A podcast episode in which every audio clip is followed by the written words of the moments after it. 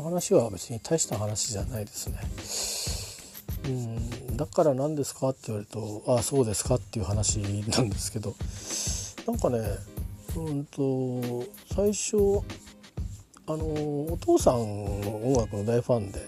出会ったんですけどあのフィル・コリンズっていう、まあ、ドラマーで音楽家あの方がいるんですけどいらっしゃるんですけどその方の子供たちたくさんいるんですよたくさん結婚したから。でその中で、えっと、2人女性がいてですねでそのうち1人はまあその奥さんになる方が前に結婚された方のお子さんだったらしいんでフィルとのまあ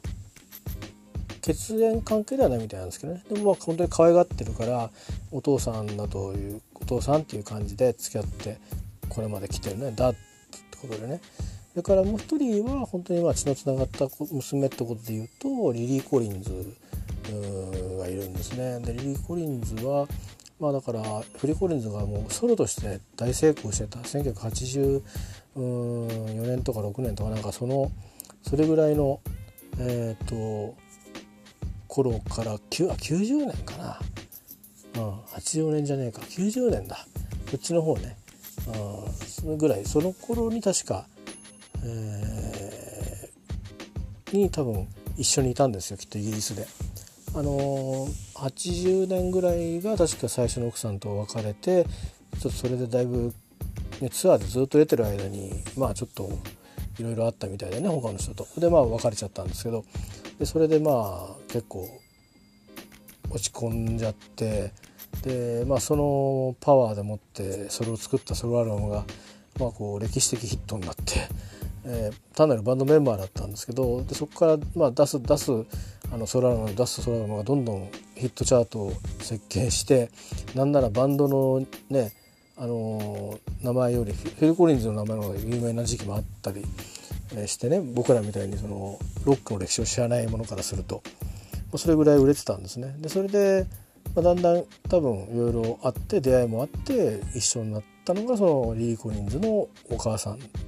の人だったと思うんですよね。それでリリーが生まれてで結構小さい頃の写真にはフィル・コリンズが一緒にいる写真が多く残ってるみたいでよくたまにたまにリリーが公開してますけどね、えー、インスタとかツイッターとかでね。えー、っとでもツイッターやってなかったかな。インスタだったかな。うん。でまあそれでえっとでモデルやってるってことは分かったんですよ。あの1番目の奥さんのと、まあ、血のつながった息子のサイモン・コリンズっていう、まあ、カナダに、えーと、別れてからは暮らしたみたいなのでカナダで音楽活動しててで、まあ、フィル・コリンズの息子がアルバムを出すっていうんでで僕もちょっと取り寄せて聞いたりしてたんですけどでその頃マイスペースっていうのがあって今もありますけどね。それでどっちかっていうとなんかうん音楽やってなくてもマイスペースみたいな感じを作るみたいなね日本でいうと何だろう。ちょっと違うけどミキシーみたいな感じでえー、ぽいのがあってまあとかあとは何だろう。フェイスブックのぜ、まず前段階みたいな感じのうんのがあってそこにもページがあったんですよね。でなんかうん、なんかメッセージを出しててでたまにやり取りしてるのが見えてたんですけどで僕はなんか友達申請出したんですけど友達申請してもらえませんでしたけどね、えー、多分何者だこいつと思ったんでしょうね 日本人が。その頃まだリリーは1415歳だったと思うんで、えー、でその後、まあしばらく、忘れてたんですけどあのディズニー映画だったかな。ジア・ロバーツがあのがあのマハハの役でね。どちらかというと J.R. ロバーツが出てるっつうんで日本人日本では有名な映画なんですけどそれのあの白雪姫役を、えー、リリー・コリンズがやってて僕はそっちでおわっと思って。リリーじゃんと思ってわあこんなに可愛くなったんだとその頃はね、えー、あのまあ思ったんですよね、まあ、結構いろんな役によって可愛らしかったりちょっと美しかったり大人っぽかったりいろんな顔の変化とかね衣装でもって変わりますけどうんまあでも基本的に可愛らしいかなリリーはね。あのランコムっていう化粧品のえっ、ー、とまあアイコンも何年かやって一緒にやってましたけど、えー、だからああいう化粧品のポスターとかってちょっと特別なねなんかあの雰囲気になるじゃないですか。でいろんな、まあ、ペネロペ・クルスとかも一緒のメーカーの、うん、あれ広告塔だったような気がしますけどうん少しこうねなんかやっぱフランスの人みたいな感じになるっていう不思議なのがありますけど。でもリリーはリリーでしたね。もう本当にもともと可愛らしいけどちょっとだから大人っぽい可愛らしさになるっていう感じで、えー、でも結構あのー、たまにねなんか用事があってなんか一回化粧品屋さんみたいなとこ通ってく時にあのあんまりこっちでポスターそのタイムに変わんないんですけどたまにねでっかい写真がこうわーっと出てるから遠遠目にこう見ておおと思って眺めてたりしましたけど変なおじさんですよね であのあとはあれかな「パイレーツ・オブ・カリビアン」とか子供たちと一緒に見ててで「キーラ・ナイトレイっていうんだ」と思って変わった名前だなと「キーラっていう名前が」とか、まあ、ケイラなのかもしれないけど本当は。で「キーラ・ナイトレイ」ね、でその頃まだ若いじゃないですか。でで結構ねなんかほぼ主役級ですよねなんかあの活躍ぶりが。まあ、ジョニー・デップがつい日本では有名になりがちですけど僕はもう「キラナイトで」えー、を見てましたね、えー、エリザベス役のね。であいいなと思っててでその後は今度はだんだんあのなんだろう少し病気した後かな英語を勉強し始めたりとかする前にあのなんかイギリスのことをいろいろちょっとイギリス好きだったのでおさらいし始めた時にいろいろ映画を見ることになったんですよね。でうんで病気した後かなまあちょうどキングズスピーチとかあってあのコリン・ファースの。でそういうのがあったりしてあと何があるんだろうとかって探しててでまあミスター・ビーンはまあ一緒に映画見に行ったり家族で行ったりしてたんでうんいろいろ見れたらまあ「ラブ・アクシャリー」っていうまあこれ映画があるとなんだろうって思ってであミスター・ビーンの人も出てんだぐらいな感じでその頃はまあいろんな人が出てるんですよねすごい人が女優も俳優も。でそこにキラ・ナイトリーも出てて、まあ、キラ・ナイトリーのシーンあのそれぞれのそれぞれのラブアクシャリーを あのがエピソードとして入ってるからいくつもの話が並行して進んでいくんです。で全くこう絡みが、あの、ない人たちもいるんですけどね。微妙にこうスッとすれ違うとかはあったりした気がしますけど、まあ、キラ・ナイトリーのくだりはまあ有名なシーンで。でなんかあのーなんかパロディみたいな自分たちでパロディみたいのしてあのえっとなんっけな Red Nose Day とかってなんかイギリスがあるらしいんですよ。なんかチャリティーかなんかする日なんだと思うんですけど。でその時に Love Actually をもう一回っていうのをまあ2作目みたいな感じでやったらしいですね。テレビだけで。えー、でまあそれはちょっとエマ・トンプソンさんは出てないらしいんですけどあの確かですねエマ・トンプソンの旦那さん役だった方がお亡くなりになってたんですよね。それからまだ1年とか経ってなかったのかな。ちょっとまだ亡くなってこんな時期にやるとてもじゃないけどやる気になれないっていう、まあ、自分の役どころがその旦那が亡くなってるし多分もう何すかイギリスのそういう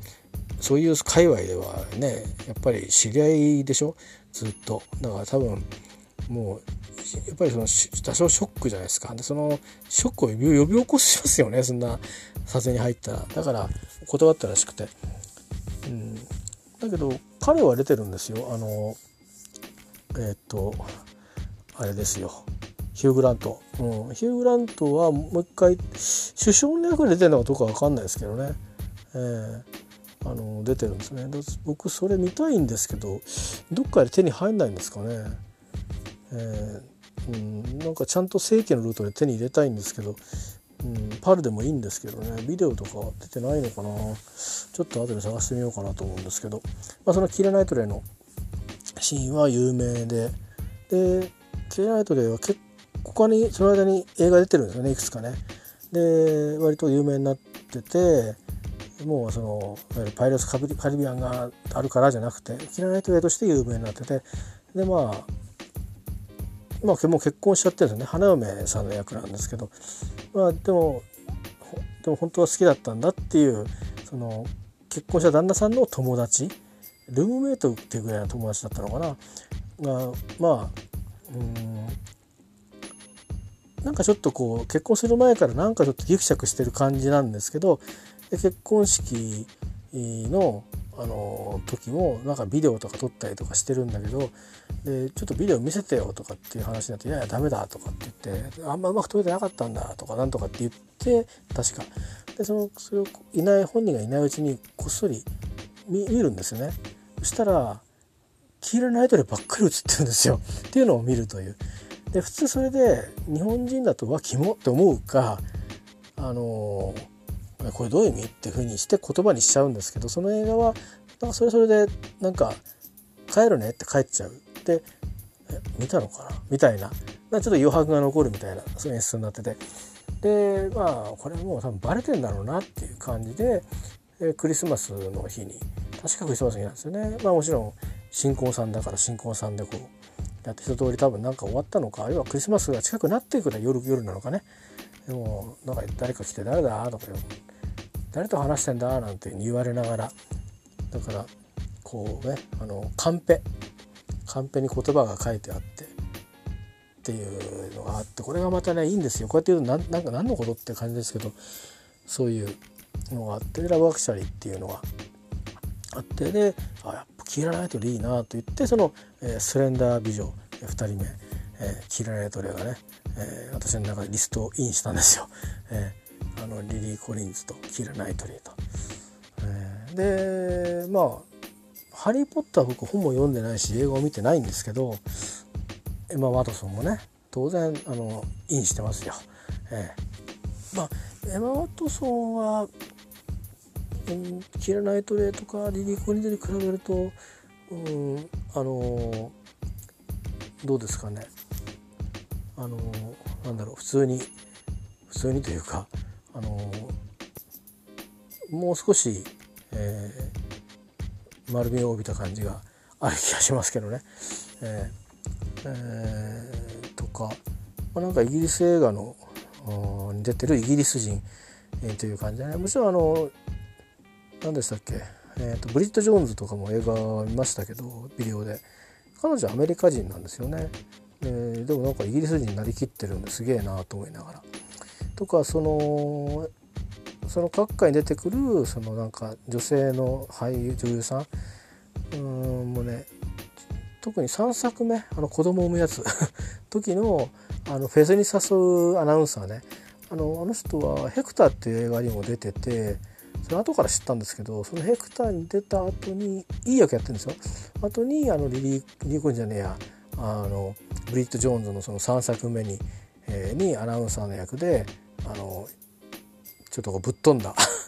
ぶっ飛んだ役をやってたね。なんかして。で彼女なんかも僕もいいなと思って。見る人見る人好きになってますよね。あので基本的にみんなあのスレンダー。あなんですよ。ね、うん、不思議ですね。なんでなのかなと思うんですけど、えー、でも実際ねあの前に前に言いましたけど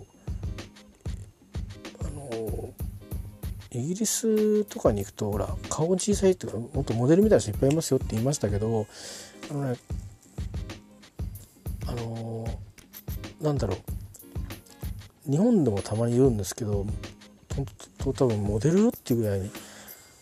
体重3 0キロみたいな本当にあの僕の腕ぐらいの足しかないような。うん、一体何インチなんだろうこのジーパンみたいな感じの履いてる方がたくさん結構普通にいらっしゃるんですけどうんと案外あのイギリスとかパリとかあスペインドイツに行った感覚で言うとそういうあの細さの人はあんまり街中にはいないですね。だからモデルさんとかは多分あのそんな簡単にそっちそこらにはいないんでしょうねきっとね。あの顔と体つきってのは違うんだなっていうのはあの分かりましたですね。もともと骨格が違いますからね日本人とはあのどんなにあのスレンダーな人でも日本人のスレンダーと海外のスレンダーはやっぱりちょっと違うんですよね。えー、あの多分これはもうしょうがない遺伝的な問題だと思うんですけどあのほらだからちょっと腰が高いじゃないですかあの足が長いっていうのが腰が高いっていうのが僕のイメージからすると腰が高い人が多いんですよね。えー、これも人種によるんでだと思うんですけどなんとなくドイツ系の人たちは腰が高い感じが北欧とかありますよね。えー、まあまあそれは余計な話として。ということで最近はあの、うん、以外にですね、えー、スレンダーな、うん、あの女性たちが、あの素敵だなと思うことが多くて。まあ、映画とかでね見てたの映画が良かったからっていうのが多いんですけどねキラ・ナイトリーもレバークシャリーもそうですけど「あのビギン・アゲン」っていう映画があってこれのまあ主人公なんですけどこれまたね切切ないような痛快なような感じでいいんですよね。あの幾人ものなんかあの悩み事とか苦悩みたいのが交錯していく映画で、えー、だけど中心には音楽があって、えー、っていうそういう映画で。まあ本当あのまだなんだろうイギリスではブレイクしたけどアメリカではブレイクする前のあのあのジェームス・コーデンとかも出てるんで、えー、ぜひ見ていただきたいなと思います「ビギン・アゲン始まりの歌」っていうやつですけどね。まあそんなようなことでなんかですねあの今あの、うんまあ、男性もそうなんですよ。だから俳優さんとかいろいろ出てくるでしょ？いろんな俳優さんがドラマとかでも映画でも。もう見る人見る人素敵だなと思うしでベテランの人でもいい味出してんなと思うしで女性もそうですね。なんかあのー、それぞれになんかあその人としてとかっていう冠つけないで女性として美しいなとかって思ったりします。まあ、その方が本当のねあの自分はどう思ってるか別としてですよパッと見て女性っていうふうにまあ自分が思ったらあ素敵だなと思う感じでなので基本的に誰見ても素敵だなと思ってますね 最近は。かそんな風に変わっちゃいましたなんか。えー、その始まりはねリリー・コリンズなんですよだから。えー、なんかつながりないでしょ全然。多分でもねやっぱスレンダーな人に魅力を、あの見つけたところからなんか僕の中で変化したんですねいろんなものが。あの今までこう見たり聞いたりっていうしなかった何かものに対しての価値がパーッと全部開いたっていう感じですね。うんま、だからそれはなんか良かったかなと思いますね。えー、ただまああの苦手なものはあまり変わってないですよ。やっぱり嫌なことされたら嫌だし それは変わってないですよね。好きなもののなんか幅があの意識的じゃなくですね多分あの意識的にこれとこれが好きみたいな、うん、いうのはあのあんまりあの多分聞かれて言う言葉は変わってないと思うんですけど、あの、パッとこうなんか何かの時出会った時に前だったらそんなにこう、あの、こっちがその能動的反応しなかったことものに対してことものに反応するようになってたりとか反応はしないけど心配してるとかね大丈夫かなとかそういうふうにちょっとこういろいろ変わってきたりして、えーそういう意味で全然関係ないね。だって映画のただ女優さんこの人のこといいと思いましたっていう今までにないパターンですっつだけのことがなんか生活の他のところも全部こうなんか開いていくという影響していくっていう面白いなと思いましたけどね。ただまあ使いようがあんまりない ないかなと思うんだけどね、うん、その例えば苦手なことは嫌ですっていうのは変わってないから。うん。あとはやっぱり苦手なやっぱりやっぱり多少やっぱりそうこういう顔されちゃうとちょっと辛いっすっていう顔もあるから、うん、なんか機嫌あの機嫌が悪そうなね顔する人もいるじゃないですか。もう僕も多分普段そういう顔してるかもしれないけどそれはちょっとちょっと辛いなって思うのはさすがにそこまで寛容になったわけじゃないんでね、えー、単にあの守備範囲が広くなりましたっていう だけの話ですけど。まああのまとめに入りますけども別に答えはないんですけど私の場合そうでしたっていうだけで。だからうんとまあ人だからね食わず嫌いっつうと変なんだけどまあ似てるんでしょうねきっと言ってみれば。でもタイミングがあるんだろうなと思うんですよね。多分昔は多分ダメだったと思うんですよきっと。うん。明らかにね僕はどっちかって言ったらあのー、うんなんかこう目がクリクリっとしててとかなんかそんな感じだった気がするんですよ。えー、うんだから今別に目は別にクリクリってなくても細くても全然、えー、平気ですし、うん、別にもうどんなのがあってもね身長1ミリとか困りますけどね。いやそういうことでもない限りあの別にどんなことでも、うん、なんかいろいろそれぞれに事情があってそうなってるんでしょうしもちろんね家庭をこさえるとかってなったらそれはもしかしたらいろいろ考えるかもしれませんけどただその出会い方によってはねそれさえもそうそこから入んないだろうなっていうふうに思います。あの別のところであの決ま決まることだろうし、うん、見た目とか形とかじゃないだろうなと思いますね。まずはね、うん、まあまあそこまで広げるとねあのちょっとあのどこまで本当にそうなのかっていうといやお前それ嘘だろ本当はっていうのはあるから、まあ、あんまり一般化しませんけど、えー、まあそういうこともあるんで皆さんにもあのいや私この人苦手なんていう人とかあもう私私はこの人だけしかダメとかあると思うんですけどそれでいいと思うんで取っとけばいいと思うんでそうじゃないあの人でちょっといいと思ったら一回好きになってみたらいいかもしれないですよ。なんかね違う回路が開くかもしれませんよ。えー、なんかそうそうするともしかしたら少しだけあの僕はあんまりすぐにはそれの方に結びつかなかったですけどちょっとだけなんか寛容になれるかもしれないですね優しくなれるなるとかって大変かもしれないですけどあの受容できるっていうか、うん、そんなことをちょっと思ったりしたので。えー、喋っときましたって言うと、えー、いい親父があ何言ってんだろうっていうのもありつつ、うん、なんかあのーちょっと言ってみたかったっていう。それだけです。そうなんだよな。これ中学生ぐらいの時にからこういう感覚でいたらもっと人生楽しかったんだろうなって思うんですよね。たくさん出会いがあったろうなと思うんだけど。出会うチャンスが。チャンスがっていうか実際に出会ってるから。たくさん。そういう意味では。だからおじおばさんだったからね。あのだって今もそうかもだけどおじさんおばさんだったからなんかあのあそうなの？みたいな感じで大丈夫？みたいな そういうそういうあのポジション通りだったからね。なんか全然こう男として攻めに行ってないから。うん。ちょっともったいなかったですね。もうちょっとなんか男として攻められたのになっていう気がちょっとしたけしちゃいますけど。もう取り返しつきませんからね、えー、あのー、このまま人生を終えていくんだと思いますけど。えー、まあ本当あのだからあれですよね。やっぱり何でもあのうん。何でもあのそうそう目を見開いてあの耳の穴かっぽしってあの、えー、寄り添ってみるっていうのは大事だろうしわけ隔てなくあのうん。っていうかあのお友達ということでね広く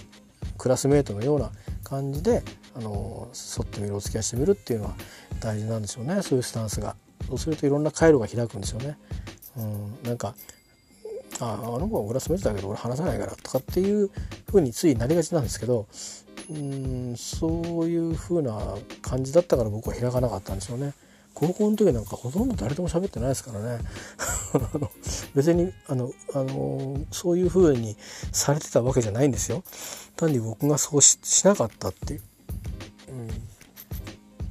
まあそれはちょっとまあ思春期の難しい時期もあったのかもしれないけどバンドの仲間たちと以外は口が重たかったですねなんか何話していいか分かんなかったのか別にそいつらは嫌いだったわけじゃないんですよ。えー、うん、人からよく思われたいと思ってたのは思われたかったろうしなんかねバランス悪かったですねすごくねなんか。かねプライベートで遊びに誘って行ったりしても戻ってきてから学校に行ってから同じテンションで同じように接せられるかっていうとちょっとこうなんか照れ照れから硬くなっていっちゃうみたいな感じでなんかやっぱりちょっとバランス悪かったですね。うん、やっぱ楽しくないですよねそういう人だとね。やっぱりだからうん、